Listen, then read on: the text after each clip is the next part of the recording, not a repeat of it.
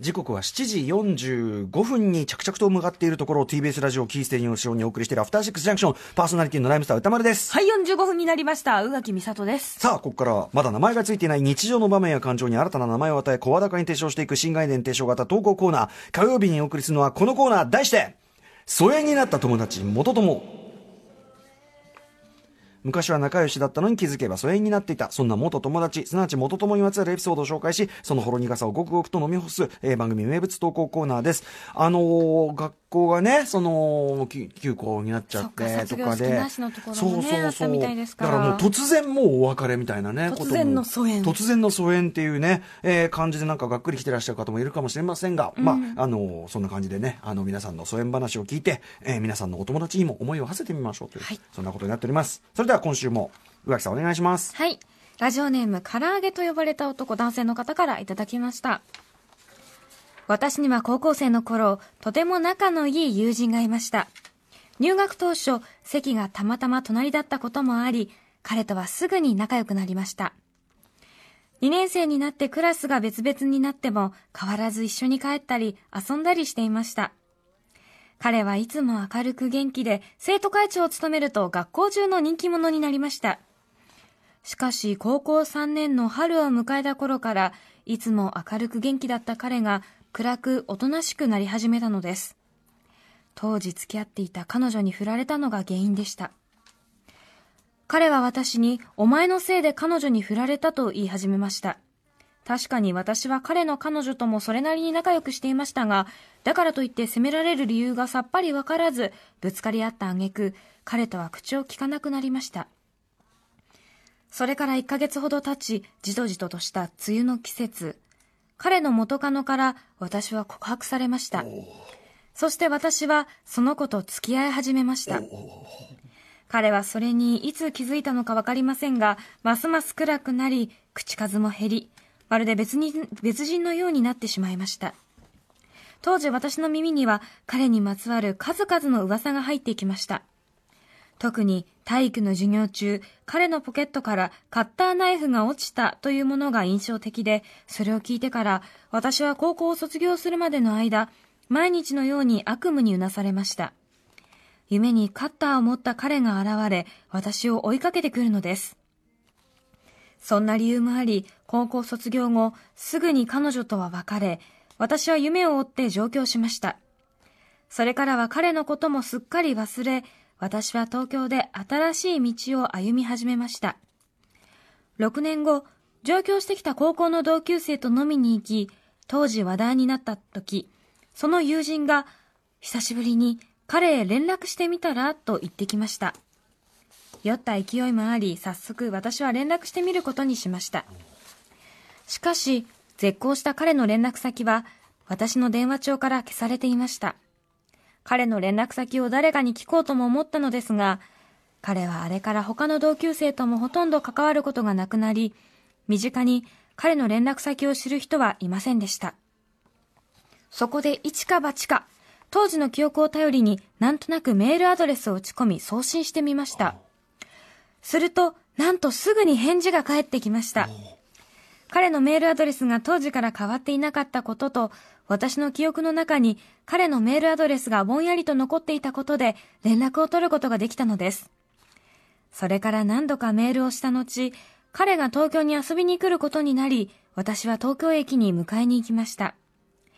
メールでは関係を取り戻せていたとはいえ、不安や恐怖心が拭いきれていなかった私は、レッドブルを飲んで背中に壁を当てて万全の体勢で待ちました。会ってみると、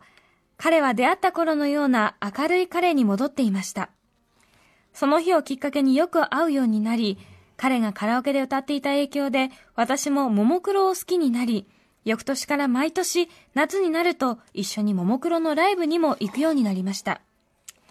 地元と東京で住んでいるところは別々ですが、今ではお互い帰省したり上京すると必ず会っています。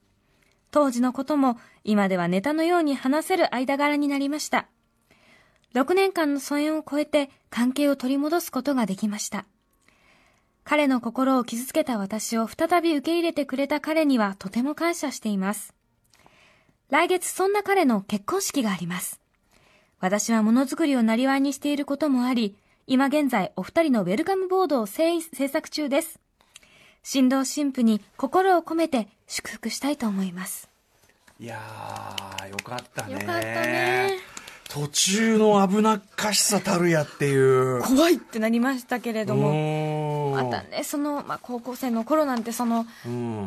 付き合ったじゃ、二人振られたじゃっていうのがすごくこう、そうね。あのい、生きるの死ぬのねかなり高い部分にありますから。だしそのなんていうかなやっぱ向こう側の気持ちになれば いや、それはさ、ちょ,、うん、ちょっとやっぱねで、